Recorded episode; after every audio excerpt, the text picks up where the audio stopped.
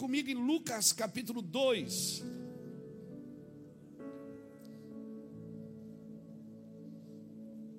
Nós estamos falando há muitos dias, há muitos domingos de um mesmo assunto, crucificados com Cristo.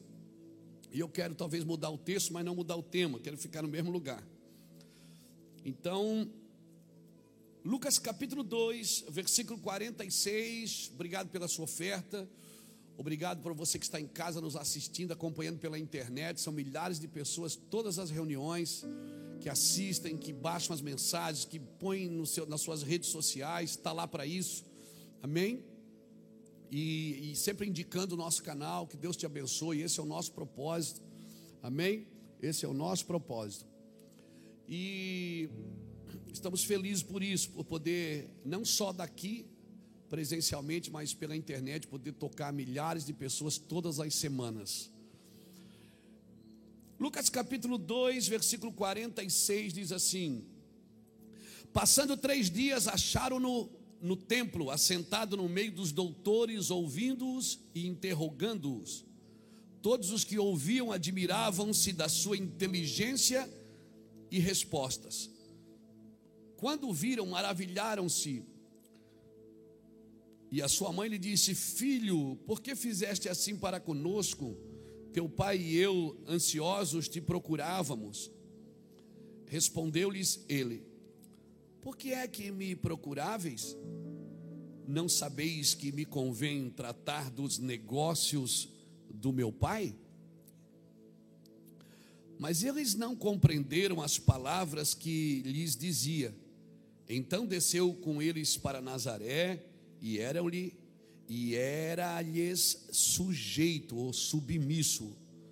Mas sua mãe guardava todas essas coisas no coração. E crescia Jesus em sabedoria, em estatura e em graça para com Deus e para com os homens. Amém, irmãos? Louvado seja o nome de Jesus. Queridos, nunca se falou tanto de reino como tem se falado nesses dias. As músicas, é reino, é reino, é reino. Mas eu confesso para você, me assusta um pouco pessoas falar, às vezes, de uma coisa que não estão entendendo. Porque quando você fala de uma coisa que você não experimentou, você só multiplica a ignorância. Por isso que o reino de Deus, ele não é comida nem bebida, mas é justiça, paz e alegria no espírito. Ou seja, você tem que experimentar a vivência no reino. Se fala muito sobre reino porque às vezes vira moda, né? Uma frase, um chavão evangélico vira moda. Mas o que é o reino? Para que que, por que que eu como igreja tenho que viver o reino de Deus? E muitas vezes a gente pensa que porque viveu o reino de Deus, a gente pode estabelecer o reino de Deus. Não, o reino de Deus não é estabelecido por nós. O reino é manifestado por nós. O reino só é estabelecido quando o rei voltar. Então o rei voltará e ele estabelecerá o seu reino. Nós vamos manifestar o reino. Mas você já pode viver reino de Deus. Agora, para viver o reino de Deus, para levantar essa cultura de reino, eu preciso perguntar para você: que cosmovisão governa você? Qual é a cosmovisão que você, que você é governado? O que é que governa a sua mente? O que é que governa as suas intenções? O que é que governa a sua vontade? Que cosmovisão está governando você agora, nesses dias, nesse momento, ou daqui por diante, ou te trouxe até aqui? Porque o que você vê quando você olha para frente? O que é que você espera da igreja? Porque você vê guerras, você vê rumores de guerras, você vê fome, você vê praga, você vê peste, você vê a corrupção se evoluindo, né? E em muitos lugares o erudismo evoluiu, mas a piedade faliu, e assim por diante. Mas quando você olha para frente, o que é que você vê? Por que, que eu estou perguntando isso? Porque você vai tomar decisões de acordo com a sua cosmovisão. Todas as decisões que você tomar, ela está sempre de acordo com a sua cosmovisão. O que é que você espera dos próximos dias? Que cenário você está trabalhando para manifestar? Para viver, porque tem um cenário bíblico e é necessário que ele se cumpra. E muitas vezes a gente precisa saber o que Deus quer para não orar contra o que Deus está fazendo. pela falta de nosso entendimento, a gente pode estar orando contra aquilo que Deus já disse que vai acontecer.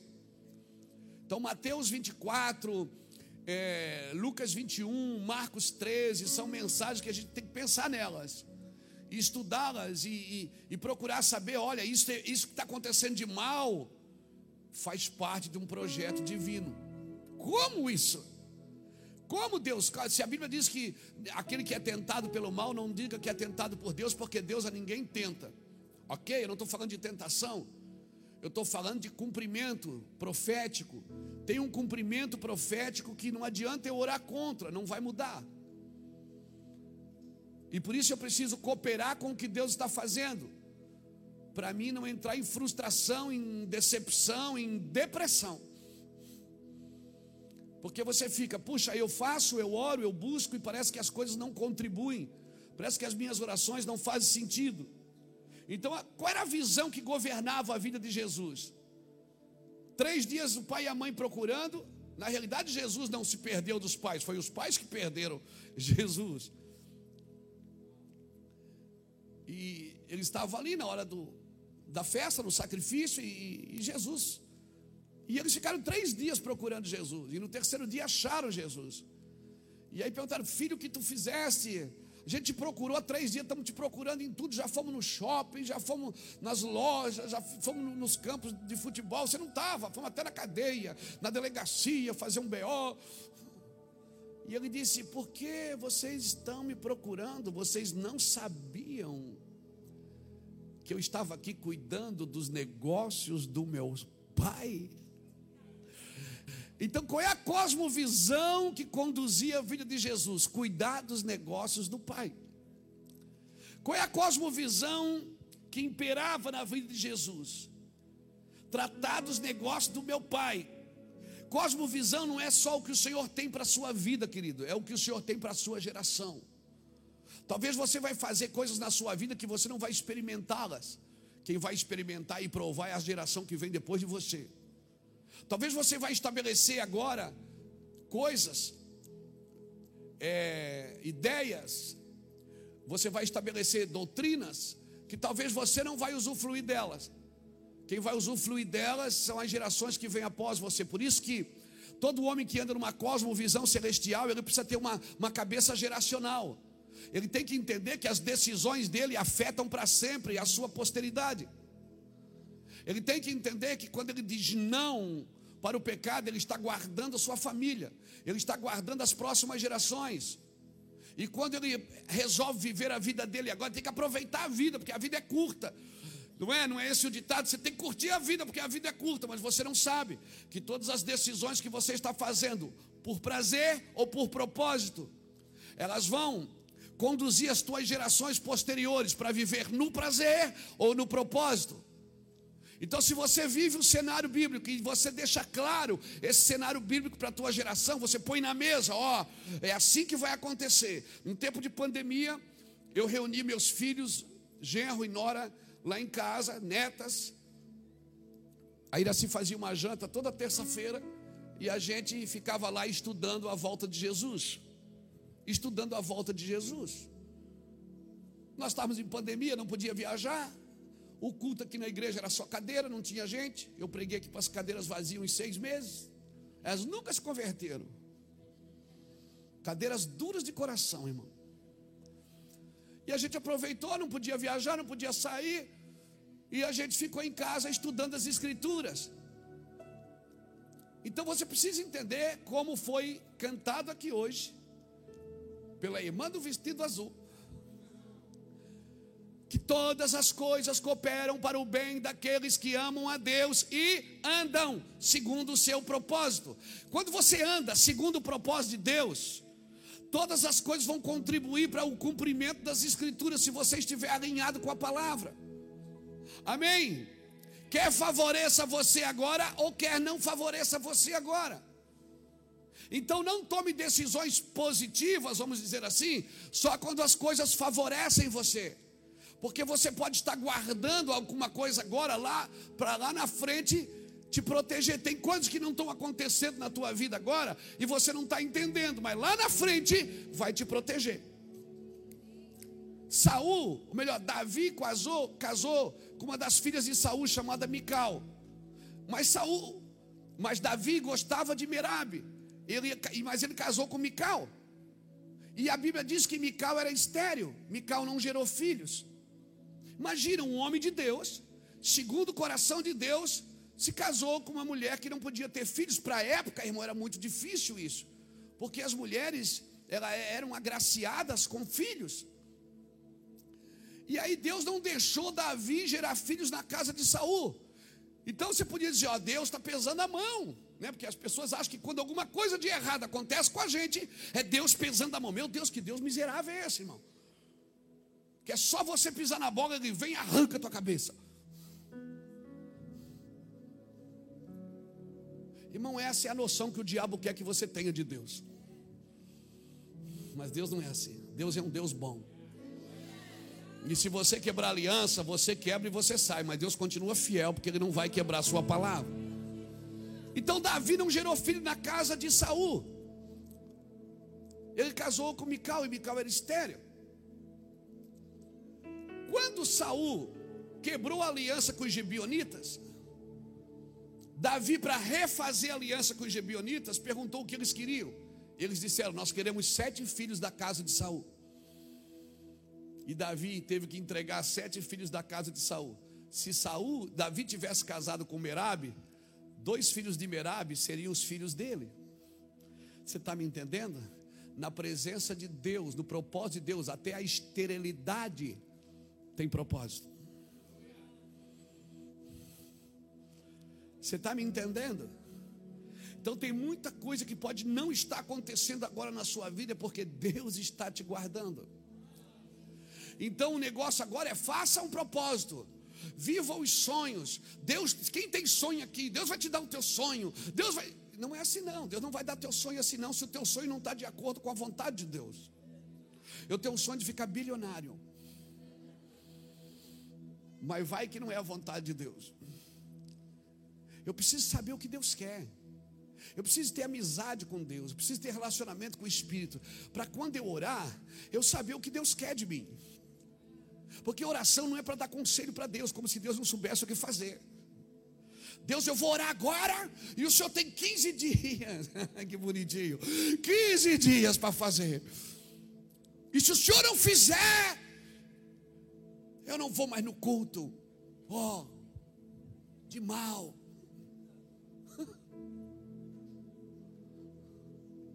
Quem faz isso é as crianças, irmãos. Os adultos estão o dia todo buscando a Deus para saber o que Deus quer. E às vezes o que Deus quer implica em perdas, em renúncias, em abrir mão e soltar. Como é que você cantou hoje? Tudo deixarei. Sim, por ti, Jesus, bendito, tudo entregarei. Fazer a vontade de Deus, querido. Andar na cosmovisão do céu. Não tem a ver. Jesus não começou a andar na cosmovisão de Deus com 30 anos. Menino, ele já estava no templo e ele já tinha uma cosmovisão, que é cuidar dos negócios, tratar dos negócios do meu pai. Por isso, se a sua visão, Deus me deu uma visão, se a sua visão inclui só você, não foi Deus quem te deu.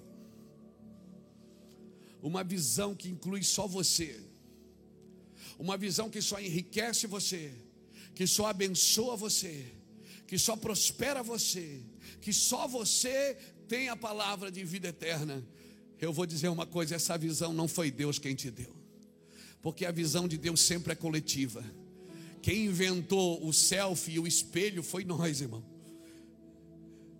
Porque evangelho não tem a ver com a gente, tem a ver com o outro. E quanto mais Deus me carrega do Evangelho, mais tem a ver com o outro. E quanto mais Deus me prospera, mais tem a ver com o outro. E quanto mais Deus me exalta, olha, Deus está me exaltando, mais tem a ver com o outro. Nunca tem a ver comigo mesmo. Por isso o evangelho é sempre por causa do outro. Por isso, se Deus está te prosperando, Ore para saber por que, que Deus está te prosperando. Porque tem um propósito para esse dinheiro. Não é só para você trocar de casa, para você trocar de carro. Não é só para você ficar alguém é, muito bom, muito melhor. Meu nível, meu nível aumentou. E quem foi junto com você para esse nível? Se Deus está te levantando como uma voz, se a tua música. Eu falei isso para o Reuel uma vez, não foi Reuel? Eu disse: Sabe essa música, Reuel? num ambiente de glória, Deus vai deixar essa música conhecida no Brasil. O Brasil todo vai cantar. E você vai ficar conhecido por causa de uma canção que você fez. E depois de você ficar conhecido, Reuel, Deus vai provar o seu coração. Porque a gente pensa que Deus me abençoa quando Ele me dá uma música bonita, uma pregação bonita, um livro bonito. E aí eu digo, agora, agora vai. Não, é depois que você recebe, é que você é provado. Mas como o Reuel é um homem de Deus, ele está sentadinho aqui atrás ainda. Ele ainda viaja com o pastor Luiz para fazer, para criar o ambiente de glória. Amém? Ele ainda viaja, sem saber se vai ganhar alguma coisa. A música dele explodiu, tem milhões de visualizações na internet. Mas como ele não é um produto da mídia, ele é um produto do altar. Ele foi criado no altar. Amém? Por isso ele continua no altar, ele não abandonou o altar. Eu quero deixar claro para vocês, porque muitos de vocês, quando esse rio passar, o rio que foi profetizado aqui hoje, muitos de vocês vão prosperar. Muitos de vocês vão ter grandes negócios. Muitos de vocês vão ser livres de vícios. Seu casamento vai para o lugar, sua família vai para o lugar. Muitos de vocês ficarão conhecidos. Uma canção, uma música, uma poesia, um ministério, uma unção. Deus vai te dar redes de coisas. Deus vai te prosperar e depois então Ele te prova. Deus te abençoa quando Ele te dá tudo e depois diz: devolve e na realidade só é seu o que você já devolveu. Irmãos, o mundo preparou e tem preparado as gerações para uma cadeia de domínio. O mundo tem preparado as pessoas para uma cadeia de domínio. Nós estamos sendo preparados para que sejamos dominados pelo comércio, pela indústria, pela mídia, pela cultura, pela ideologia de, de ideologia política de controle. O mundo prepara as pessoas para serem controladas Pessoas são controladas pela mídia, controladas pelo comércio, controladas pelas promoções, controladas pela ideologia política de controle. Uma cadeia de domínio que determina o que eu vou ter, o que eu vou ser, o que eu vou fazer. Porque o mundo treina você para uma cosmovisão materialista. Se não tem nada para mostrar, não é abençoado. Se não tem nada para mostrar, não é abençoado. Por isso que é uma corrida, uma corrida sem escrúpulos, irmãos. Um frenesi pelo sucesso. Porque o mundo prepara as pessoas para o controle. Uma cosmovisão de consumismo, para você ter mais do que precisa, para você comer mais do que precisa, para você fazer mais do que pode. E são os excessos. Olha, olha o que é pecado. Estuda pecado na Bíblia. O que é, que é pecado? Excesso. Excesso de comida é pecado. Excesso de bebida é pecado. Porque Deus não condena você beber, Ele condena você se embriagar. Ele não condena você comer, Ele condena você ser glutão. O que é imoralidade? É o excesso. Pecado é excesso. E só, queridos, e só a glória de Deus, só a presença de Deus pode me tirar dos excessos. Amém? E aí a gente não sabe viver na simetria em Cristo, a gente está sempre nos extremos. Ou é muito excesso, ou então corta tudo da vida, não faz mais nada. E ainda quer proibir os outros de fazer. A gente tem dificuldade de viver uma simetria cristã. Num lugar onde o prazer é saudável, aonde o lugar, aonde você tem o prazer e o propósito, porque Deus, Ele também gerou você para ter prazer, Ele gerou você para ter vontade. Onde é que está o problema? Os excessos. Agora, para isso eu preciso afinar o corte, irmão. O que é afinar o corte? É tirar os excessos da navalha. É aperfeiçoar. É aprimorar. Se eu quero dar cortes certos, eu preciso tirar os excessos da minha vida. Sabe o que é que te mata? É os excessos. Sabe o que é que faz você pecar? São os excessos. E para afinar o corte, eu preciso tirar os excessos. O que é pecado se não os excessos do prazer? Amém? A pessoa não sabe ter o prazer, ela precisa ter o excesso daquilo. E aí acaba destruindo a vida dela. Então, deixa eu te falar uma coisa, querido. Uma cosmovisão ligada no céu, uma pessoa que vive na terra para fazer a vontade de Deus. Pastor, eu quero fazer a vontade de Deus. E sabe que tem muita gente com boas intenções querendo fazer a vontade de Deus. Só não fazem porque não sabem. E não sabem por quê? Porque não tem comunhão. Então o seu problema não é de direção, é de comunhão. Porque se temos comunhão, teremos direção se eu tenho comunhão com Cristo, se eu sou um cara devotado a Cristo, se eu sou alguém que é devoto, eu tenho meu devocional diário, eu tenho aquela pessoa que busca Deus diariamente, eu sou o cara que estou todo dia na presença de Deus, todo dia, Senhor, tira de mim os excessos, Senhor, me cura, Senhor, me salva, Senhor, me restaura. Irmão, aquela pessoa que vai em Deus todos os dias, irmão, ela vai gerando um lugar de relacionamento. Se ela gera esse lugar de relacionamento, ela não vai mais ficar sem direção. Salmo 25, o verso 12: Qual é o homem que teme ao Senhor? A este lhe ensinará o caminho que deve escolher. Sua alma repousará na prosperidade, sua descendência herdará a terra. Qual é o homem que teme ao Senhor? Uma pergunta: A este lhe ensinará o caminho que deve escolher um homem que está sempre temendo a Deus, que tem um temor pelo zelo, que tem, sabe, o cuidado de não fazer errado. Ele se preocupa, ele pode errar, mas não foi premeditado. Ele procurou saber se estava errado ou não. Irmãos, parece coisa tola, coisa simples, mas não. Então, às vezes, sabe o que, é que vai acontecendo?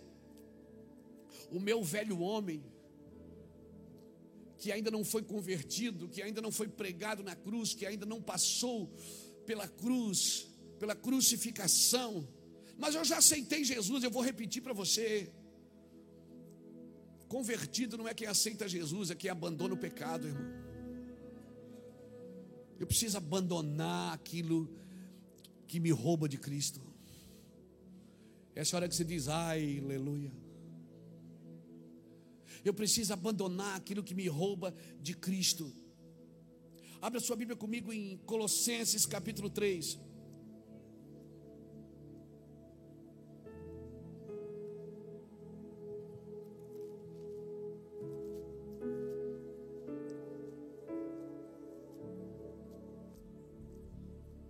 Diz assim: Fazei, pois, morrer a vossa natureza terrena, a prostituição, a impureza, a paixão vil, a concupiscência, a avareza que é a idolatria. A avareza que é a idolatria, por quê? Porque ela tem uma, uma, uma oposição obstinada. Por essas coisas vem a ira de Deus sobre os filhos da desobediência. Nelas também em outro tempo andastes, quando a vossa vida era dominada por elas. Agora, porém, despojai-vos também de tudo, da ira, da cólera, da malícia, da maledicência, das palavras torpes da vossa boca.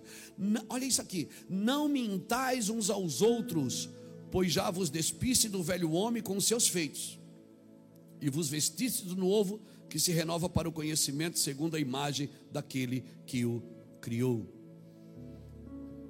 E é interessante que eu comecei a ler do 5, mas se você ler o 4, o 4 diz assim: ó, quando Cristo, que é a vossa, quando Cristo, que é a, a nossa vida, se manifestar, então também vos manifestareis com Ele em glória.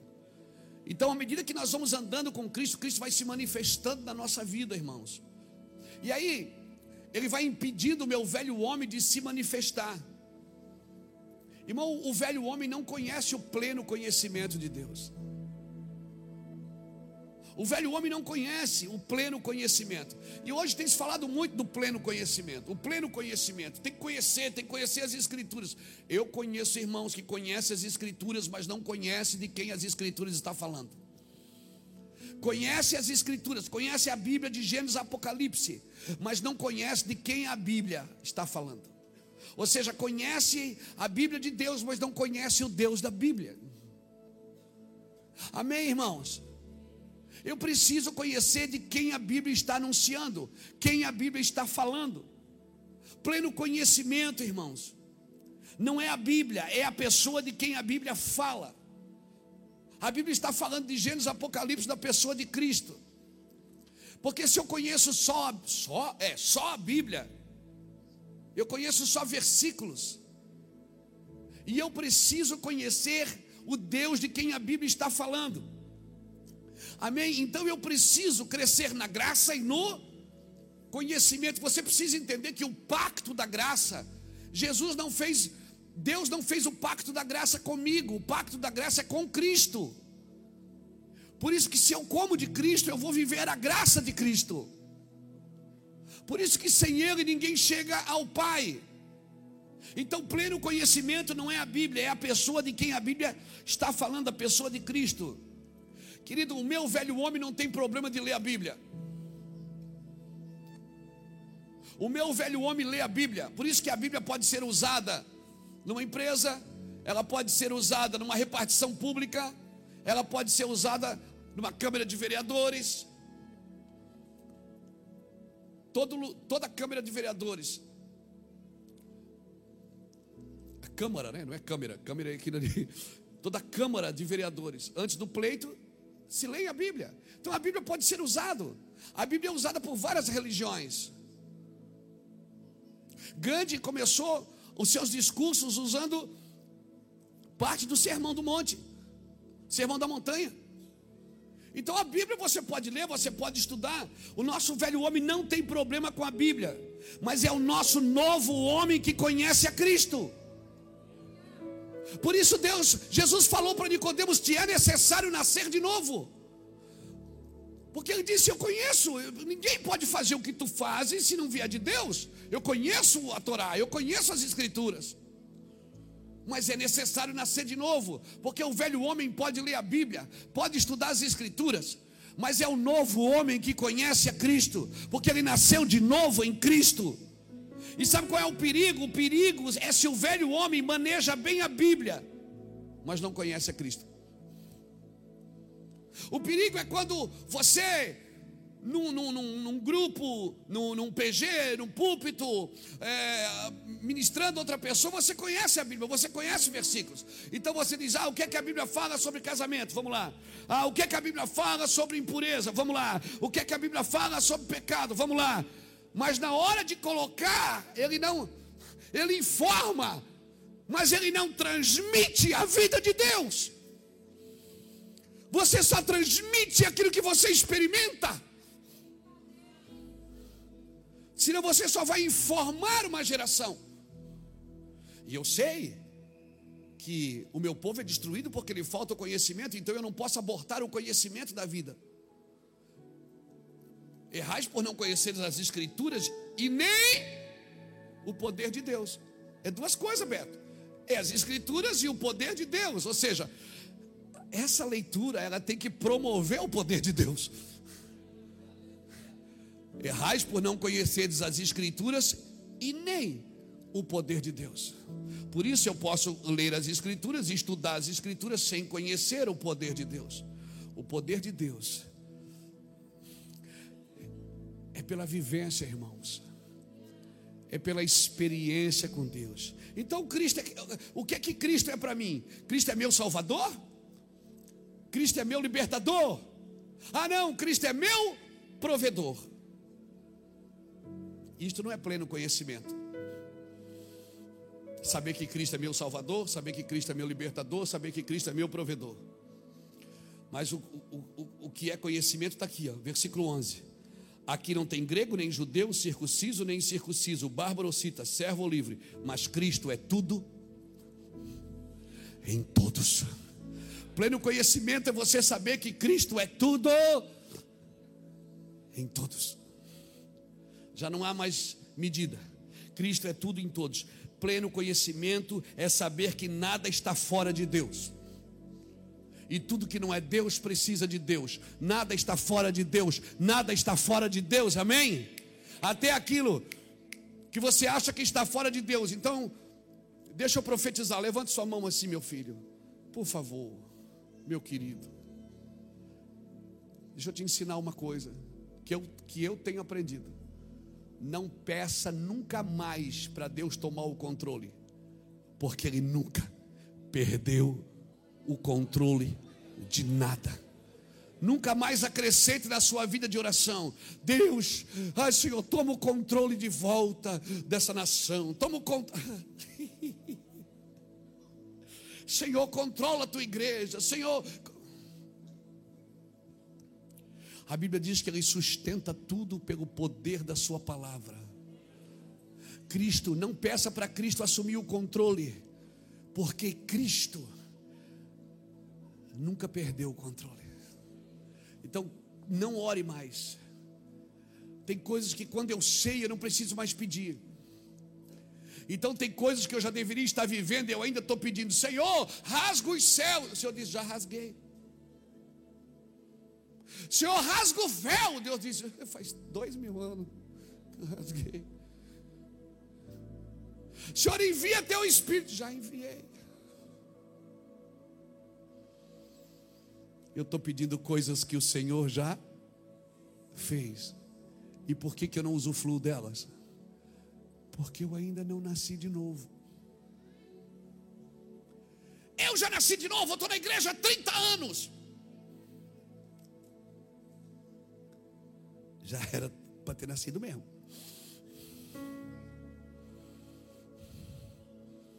Sabe quando que eu vivo pleno conhecimento de Cristo? Quando eu sei que não existe nada fora de Deus, dele, por ele e para ele são todas as coisas. O que acontece de bom na minha vida, se deu alguma coisa errada, eu não vou chorar, não vou reclamar, não vou brigar com ninguém, eu vou orar e dizer: Deus, por que, que isso está acontecendo? É o Senhor que está no controle? Se é, tudo bem, não tem problema, perdi dinheiro, acabou, ok. O Senhor está me ensinando alguma coisa com isso? Estou, Luiz, estou te ensinando. Você estava muito ganancioso. Ah, tá, obrigado, valeu. Pronto, aprendi. Se eu leio que todas as coisas cooperam para o bem dos que amam a Deus e andam segundo o seu propósito, então se eu ando segundo o seu propósito, eu não posso ter medo de perdas, de decepções, de ofensas, de maus tratos, eu não posso ter medo de nada de ruim que acontece comigo. Porque se eu estou no propósito de Deus, eu quero acreditar que todas as coisas cooperam, porque está escrito e eu acredito nisso. Aleluia. Ai, Senhor, me renova. Senhor, me renova. Ai, esses dias eu orei para uma pessoa aqui, ela disse, pastor, fui renovado hoje, voltei a orar em línguas. Deixa eu te falar, renovação não é voltar a falar em línguas. Renovação não é fazer mais ou saber mais. Renovação é você ver Cristo claramente em cada ação da sua vida. Renovação é você agir e Deus está lá. Você não sentiu nada, Vanessa, não deu um arrepio, não deu nada. A sua mente, até, até você às vezes meio duvida. Você diz: Meu Deus, será que era de Deus mesmo? Mas você está vendo que todas as coisas estão contribuindo para a sua vida ficar mais parecida com a vida de Cristo. Aleluia! Então nós oramos, oramos em línguas, chapamos mesmo, a gente bebe aqui bastante, não é?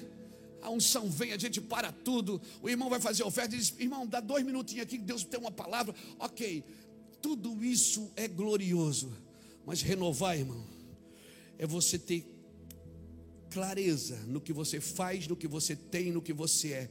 E tudo que você faz, tem e é, você vê a mão de Cristo. Conhecer mais claramente é crescer a cada dia no relacionamento, é crescer em renovação, é cada vez mais estar apaixonado por Ele. Eu tenho que entender que cada profissão, cada pessoa tem a sua forma de movimentação, e eu posso estar crescendo naquilo ali não prestando atenção. Então, segunda a sexta, eu trabalho naquilo que eu, na minha vida secular, né?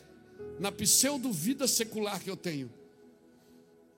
Aí no sábado eu vou para a igreja, no domingo eu sou crente. Aí depois de amanhã eu vou trabalhar. O primeiro dia é legal, porque você sai daqui cheio. Aí segunda, mas segundo meio-dia, no primeiro BO que você tem para responder, para resolver, pronto. O Espírito Santo já ficou em casa. E aí a gente fica secularizando a nossa vida, né? O que é que você faz? Ah, eu, eu, eu tenho uma empresa e eu sou crente. Não, irmão, não existe vida secular. Eu sou um homem de Deus. Eu sou uma mulher de Deus que tem uma loja. Eu sou um homem de Deus que tem um caminhão. Eu sou um homem de Deus que tem um, um, um trabalho. Amém? Não existe vida secular. Para quem vive a vida de Cristo, tudo que você faz, você tem que manifestar a Cristo. Eu tenho que entender isso. Amém? Que cada profissão tem a sua linguagem humanista e terrena. O vendedor precisa vender, o cobrador precisa cobrar. O motorista precisa dirigir, eu não é, o estudante precisa aprender e assim por diante, porque cada profissão tem a sua linguagem. Mas, querido, toda profissão pode ser conduzida por Cristo. Se eu trabalho com uma mentalidade que a minha cosmovisão, eu estou ali para transformar algo. Deus me levou para aquele lugar para transformar algo. Então, eu, Deus pode contar comigo, porque eu estou ligado com aquilo que Ele quer fazer. Sabe o que Paulo dizia quando ele ia fazer alguma coisa? Pai, abre os olhos do meu entendimento. Abre os olhos do nosso entendimento para que você, ele, quando eu escrevia, ele dizia: Eu oro para que Deus abra os olhos do vosso entendimento, para que vocês creiam o que, e, e, e entendam o que eu estou escrevendo. Porque Paulo não escrevia para a carne. Quando você escreve para a carne, a carne até zomba. Mas quando você escreve para o Espírito, por isso você vai lidar na igreja. E aí eu preciso tocar num assunto sério. Você vai lidar com isso na igreja, com pregadores que pregam na carne e pregadores que pregam no espírito. Porque quem prega na carne vai querer sempre prometer algo para você, sempre dizer que você vai ganhar alguma coisa. E quem promete no espírito sempre vai dizer que você vai perder algo. É muito melhor lidar com o pregador da carne. Porque ele diz: Quem veio buscar a sua bênção? Todo mundo levanta a mão e diz: Então receba a sua vitória. Porque a carne quer bênção, a carne quer sofrer. Você acha que a carne quer sofrer? A carne vem para a igreja. Você acha que a carne vem na igreja para apanhar? Não, a carne quer uma boa palavra. A carne quer ouvir uma música boa. Ela quer até chorar. Se, se for legal, ela chora. Porque Paulo tinha uma linguagem apostólica, que era divina, que era espiritual, que era eterna. Por isso, irmão, falta verdadeiros apóstolos no Brasil. Falta sim verdadeiros apóstolos que, que geram uma linguagem espiritual para a igreja, não terrena, que, que não só prometam coisas. Você vai crescer, você vai prosperar, você vai, Deus vai te dar vitória, Deus vai te abençoar, Deus, tudo isso já acontece, vem no pacote, irmão, de um homem que anda com Cristo. Amém. Tudo isso vem no pacote. E aí, quando nós pregamos na carne, nós estamos preparando pessoas para ir morar no céu. Quando Deus quer que a gente baixe os desenhos do céu para aplicar na nossa empresa, que Deus baixe os desenhos do céu para aplicar na nossa igreja, que eu baixe os desenhos do céu para aplicar na minha adoração. Porque se, a, se eu estou certo, e acredito que estou, a oração é: venha o teu reino, seja feita a tua vontade, aqui na terra como é no céu. Então eu não posso preparar você para ir para lá, sem antes ensinar você o que você tem que atrair para cá. Você está me entendendo? Essa loja é uma benção, esse negócio é uma benção. Por que, que é uma benção? Porque eu estou ganhando dinheiro? Não, porque foi Deus que me deu. Tudo que Deus me dá é uma benção. E mesmo que ainda não esteja me dando dinheiro. Porque se está só me dando dinheiro, mas não é bênção na minha vida, significa que quem governa é mamão, não é Deus. Pegou! Sabe o que é bênção na minha vida? É aquilo que Deus me dá.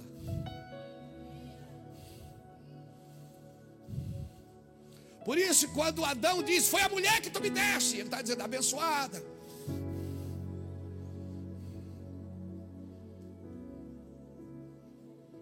Não vamos entrar no casamento agora, não. Vamos, vamos falar de outra coisa. Então, venha teu reino, seja feita a tua vontade. E nós ficamos julgando, ah, esse homem aqui não é de Deus, aquele homem ali é de Deus, esse aqui é mais ou menos, aquele ali é cheio do Espírito. Eu não deveria julgar as pessoas se elas são ou se elas não são de Deus. Eu deveria estar preocupado se elas já nasceram de novo ou não nasceram de novo. Porque quem não nasceu de novo ainda não pode ser benção, irmão. Mas eu vou na igreja, mas eu já nasci de novo. Pegou isso no seu espírito, irmão? Amém.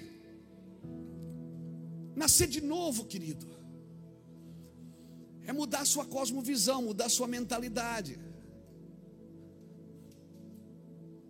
Eu não vou para eu não vou na igreja buscar a minha bênção. Já falei e vou repetir: bênção não é uma coisa que você pega, é um lugar que você entra, você entra e vive na bênção.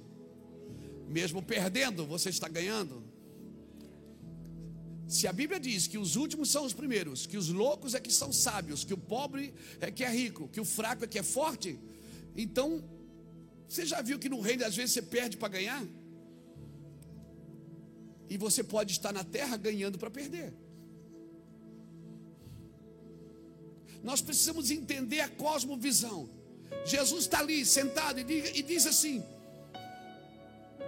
Por que, que vocês estão me procurando?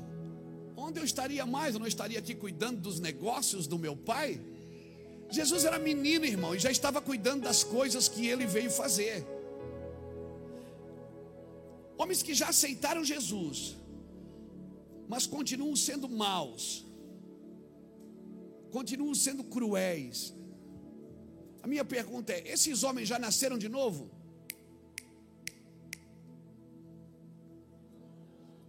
Não. Está aqui, nós lemos. Fazei, pois, morrer a vossa natureza, pois essas coisas vêm a ira de Deus, e sobre ela, e sobre os filhos da desobediência, nela vocês andavam, nela vocês andavam em outro tempo, quando a vossa vida era dominada por elas. O Senhor está dizendo assim: agora você não é mais dominado por isso, porque você entregou sua vida para Cristo. Hebreus capítulo 10, versículo 14. Pegou? Com uma só oferta, ele aperfeiçoou para sempre os que vão sendo santificados. Ele morreu na cruz e venceu a guerra para você, mas todo dia você acorda e tem uma batalha a batalha pela vida, a batalha pelo recurso, a batalha pela criação dos filhos, a batalha pela solidez do casamento, a batalha, todo dia você tem uma batalha. Amém? Aí você perde uma batalha num dia, Luiz. Um dia você se, se deu mal. Você fez a escolha errada e se deu mal, perdeu uma batalha. Pronto. Aí você acha que perdeu a guerra. Não, a guerra não foi você que lutou. A guerra Jesus venceu na cruz. Por isso que quando você luta, ele diz que você é mais do que vencedor. E aí você perde uma batalha e acha que acabou a guerra. Não, você criou uma falsa linha de chegada. Você perdeu uma batalha, mas a guerra não acabou. Por quê? Então eu vou lutar a guerra. Não, a guerra você não luta, porque ela já foi vencida. Você luta as batalhas. Então eu não luto para destruir o diabo, não. O diabo já foi vencido na cruz. Você luta para destruir o velho homem que está aí dentro de você.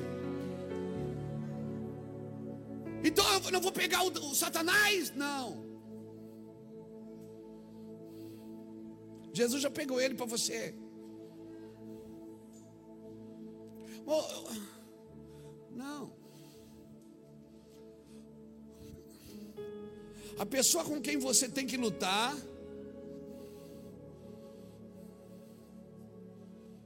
é você. Esse cara ruim que está aí dentro. Essa mulher ruim que está aí dentro. Orgulhoso, soberbo, prepotente, cruel, mal. Que acha que todo mundo está errado, só ele está certo. Afinal de contas, ele é crente. Afinal de contas, ele aceitou Jesus, ele ora em língua, ele lê a Bíblia. Não, esse cara é você. E é isso que a presença de Deus faz. Por isso que quando Jesus vem, quando Cristo se manifestar, Uhum. Ele vai mostrar você para você mesmo. Por isso que quanto mais você ora, mais inútil você se sente. Quanto mais você ora, mais inadequado você se sente, porque à medida que você vai orando, você vai entrando no coração de Deus. E você vai vendo que, qual é qual é o padrão de Deus de pureza, qual é o padrão de Deus de santidade, qual é o padrão de Deus, oh meu Deus, de relacionamento, qual é o padrão de Deus financeiro, qual é o padrão de Deus de casamento, qual é o Deus tem um padrão. Deus não é deixa a vida me levar, a vida leva eu. Deus tem um padrão, e à medida que você vai entrando nele, você vai descobrindo o padrão dele. Aí você olha para Deus e diz: Meu Deus, é esse padrão? E aí você olha para você, você diz: Eu não vou conseguir nunca. Ele diz: Fica tranquilo, eu já venci para você. Quando eu olho para você, eu não vejo você, eu vejo Cristo. O sangue de Cristo que te cobriu de todo o pecado, de todo o mal. E quando eu olho para você, eu não vejo a sua bondade, eu vejo a bondade de Cristo. Por isso, quando Cristo se manifestar, se prepara, meu irmão. Então você está orando, irmão, pela cruz, o céu foi ou não foi aberto? Pela cruz, o véu foi ou não foi rasgado? Pela cruz, o reino veio ou não veio? Mas o homem carnal ainda está orando para que isso aconteça. Por que, que ele quer que isso aconteça? Porque ele não consegue receber isso no seu espírito. Porque ele acha que prosperidade é ter muito dinheiro. Não, prosperidade não é ter de tudo, é não sentir falta de nada e não trocar Cristo por outra coisa. Então, quando eu entendo isso, então eu posso ter dinheiro, porque o dinheiro não vai me ter. Quando eu entendo isso, eu posso ter tudo, porque tudo que eu tiver não me terá. E eu só vou poder ter aquilo que não pode me ter, que não compete com Cristo pela minha vida. Por isso que ninguém pode servir a dois senhores. Agora, depois que você passa pela conversão, passou pela cruz, que é que Paulo dizia quando nós, depois que ele passou pela cruz? Ele dizia assim: Nós estamos sentados nas regiões celestiais com Cristo Jesus. O cara estava preso, ele estava sentado na cadeia, ele estava sentado na cadeia. Ele dizia: Nós estamos assentados com Cristo nas regiões celestiais. E o cara do lado olhando, mas está tá na cadeia. Por isso que quando um, um, um, homem que nasceu de novo, que é convertido, fala algumas coisas, nem todos é compreendido. Irmão, por isso que a internet virou, virou octógono né, de carnais e espirituais. Saia de lá, irmão, não vai discutir com ninguém lá não. Se você nasceu de novo, não adianta você tentar enfiar na cabeça de um carnal que você tem experiência com Deus, você vai entrar na vaidade, você vai entrar no orgulho. Porque ter experiência com Deus não é, pra, não é motivo de orgulho, não é para você vender vender os seus produtos na internet. Se você tem experiência com Deus, você tem a obrigação de botar isso na mesa para que todo mundo possa comer. Você está me entendendo? Se você entendeu algumas coisas que eu não entendi, põe na mesa para mim.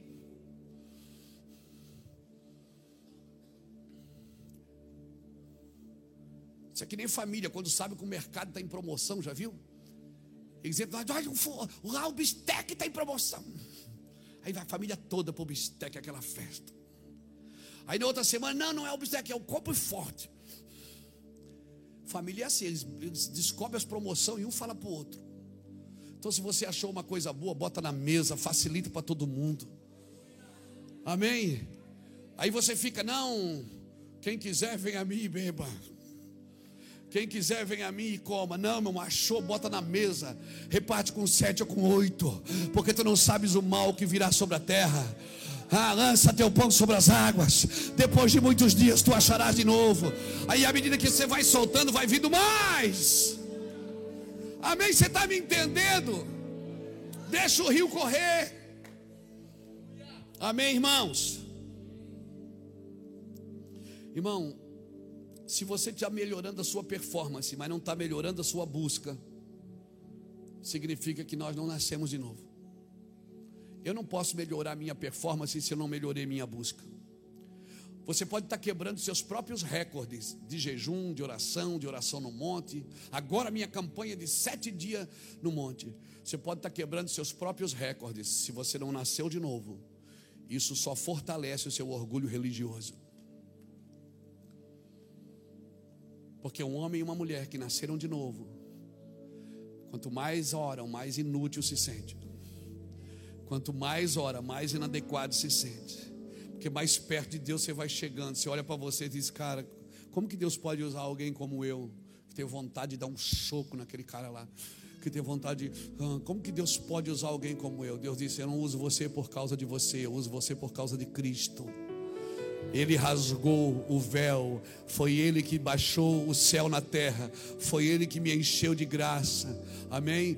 Pleno conhecimento é isso, por isso que Ele diz: Não mintais uns aos outros, não mentir um para o outro. Quando eu li isso aqui, eu pensei que era conversa mentirosa, contar uma mentirinha, não, não mentia um, um para o outro, é não falar uma coisa para o outro que Deus, que Deus não diz. Não colocar um peso sobre ele que Deus não mandou eu colocar. Deus mandou eu colocar o peso sobre mim. Porque as mãos do Senhor não estão encolhidas que não possam te abençoar, nem os seus ouvidos não estão abertos que não possam te ouvir. São as nossas iniquidades que fazem separação entre nós e o nosso Deus. Mentir para você é dizer que Deus está mandando você fazer, quando Deus está dizendo, eu não estou mandando ele, estou mandando você. Mentir para o outro é colocar peso sobre ele, quando Deus não mandou colocar peso nenhum. Então, se eu não nascer de novo, eu não vou conhecer as realidades de Cristo. Eu vou estar sempre preso ao meu corpo ou à minha alma. Minha pergunta é: Paulo tinha medo de Roma? Paulo tinha medo de Roma? Por quê? Porque ele tinha nascido de novo. Paulo tinha medo do sistema? Não, porque ele tinha nascido de novo. Paulo tinha medo da religião. Paulo tinha medo dos judeus. Paulo tinha medo de alguém. Não, por quê? Porque ele nasceu de novo. Paulo conversava, conversava de igual para igual com o rei, com governantes, algemado diante deles, e Paulo conversava de igual para igual. Por quê? Porque Paulo não estava ali defendendo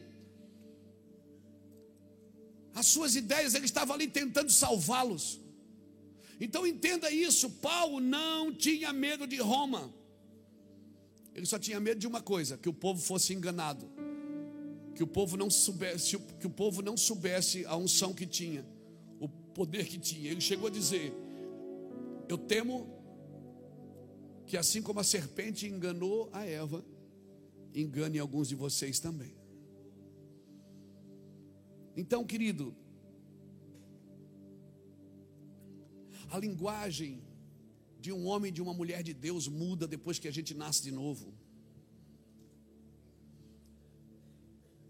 Um homem e uma mulher de Deus que passou, que foi crucificado com Cristo, ele não está falando só de graça, ele está falando de poder de Deus. Ele não está preso só na misericórdia. Ah, misericórdia, misericórdia, misericórdia. Irmão, saia da misericórdia. Misericórdia você já usou para te salvar, ok? Oh, aleluia, glória a Deus. E eu sei que por causa dela nós não somos consumidos. Mas avança, irmão, segue, vá para diante. Vai salvar pessoas por aquilo que você foi salvo.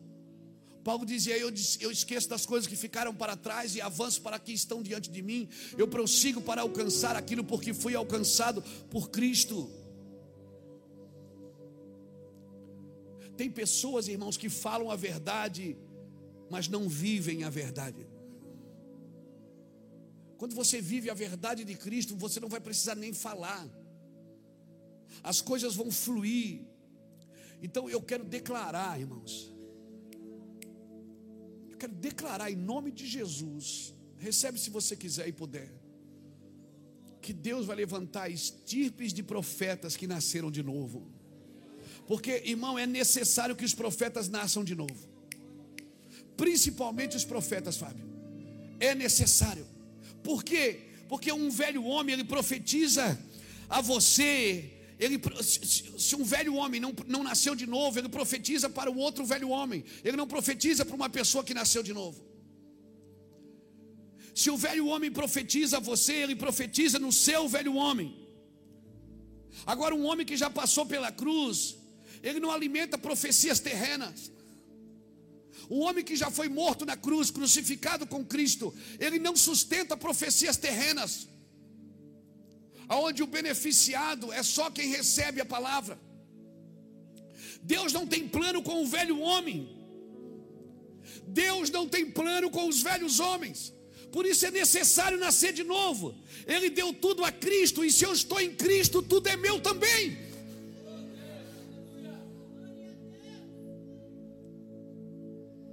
Pessoas que não nasceram de novo, ainda que sejam evangélicas, estão sempre correndo atrás de profetas que também não nasceram de novo, porque eles profetizam na carne, e profetizar na carne não é profetizar um engano, não é dizer que Deus vai te dar e quando Deus não vai te dar. Profetizar na carne é profetizar a, ao prazer da pessoa, a ambição da pessoa. Profetizar na carne é profetizar na ambição da pessoa. Não é, não é profetizar no propósito da pessoa. E eu quero declarar que Deus vai levantar uma estirpe de profetas crucificados que nasceram de novo. Amém? Irmão, você não pode levar a cruz sem passar por ela. Você não pode salvar se você não foi salvo. Um homem carnal não agrada a Deus, irmãos. Por isso, Paulo diz: nós precisamos fazer a nossa natureza morrer. Quando um verdadeiro homem ministra, ele não desperta avareza nem ambição. Quando um homem ministra, ele desperta, sabe o que? Quebrantamento, ele desperta arrependimento, ele desperta lágrimas. Quando um homem espiritual ou uma mulher espiritual ministra, ele não desperta ambição. Você não sai da igreja com vontade de ficar rico, você sai da igreja com vontade de entregar tudo e dizer: Meu Deus, eu preciso voltar para Cristo. Um homem espiritual, uma mulher espiritual, quando ministra, não gera ambição, não gera vaidade, sabe o que gera? Gera arrependimento, gera lágrimas. Por isso, que o culto para mim não é aquele que você sai alegre com o pregador, é aquele que você sai triste com você mesmo. Quando a palavra entra e você diz, meu Deus, e agora o que é que eu faço? Deus diz nada. Apenas me obedeça, porque eu já fiz o que você precisa. Eu já deixei o céu aberto para você, eu já rasguei o véu e você pode entrar. Amém. Pelo novo e vivo caminho, pelo sangue da nova aliança, pelo véu que foi rasgado, você pode entrar. É para você também esse benefício. Nós vivemos nos extremos, graça de mais ou graça de menos. Olha, até rimou. Ou escreve isso. Nós vivemos em dois extremos, ou graça de mais ou graça de menos. Espero que acordemos. Aleluia.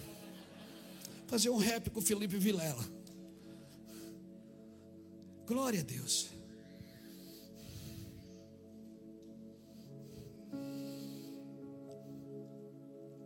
Pessoas que ministram na carne, que profetizam na carne, ainda são órfãos. Se não passaram pelo sacrifício da cruz, ainda estão ministrando no espírito do mundo.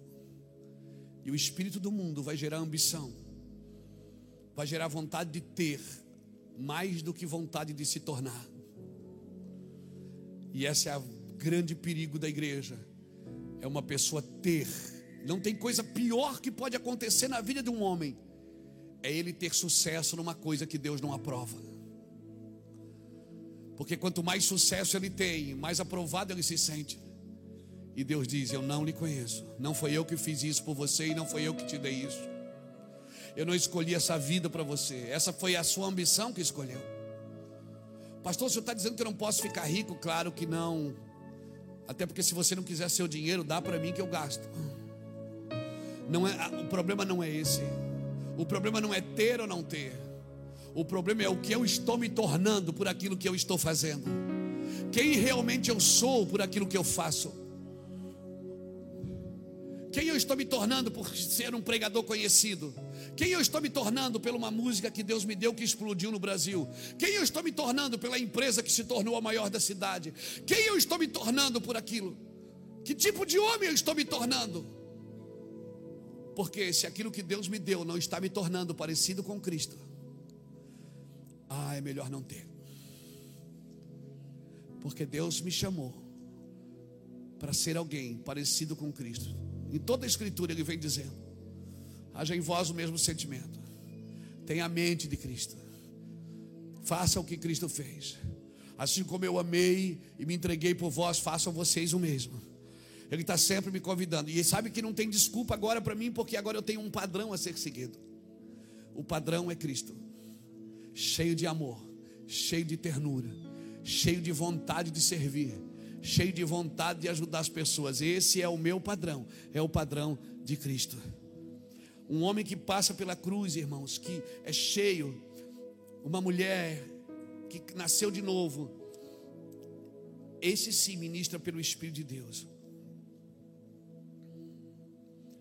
E você vai saber, quando você estiver ouvindo alguém que ministra pelo Espírito de Deus ou ministra pelo Espírito do mundo. Porque quem ministra pelo Espírito do mundo sempre vai dizer que você precisa ter uma coisa que Cristo já te deu. Não. Quem ministra pelo Espírito de Deus sempre vai dizer: já é seu. Já é seu. Você precisa pegar. Você precisa entrar. Você precisa ir. Você precisa fazer. Porque não, mas já você já recebeu. Já está com você. Porque se o Espírito que ressuscitou Jesus vai nos ressuscitar também, o mesmo Espírito que foi enviado para nós, que habita em nós, se parte de Deus já habita em mim, eu não tenho desculpas para não me tornar alguém parecido com Cristo, a não ser que eu não queira. Não, eu quero viver minha vida, pastor, depois eu me acerto com Deus lá em cima, vamos ver.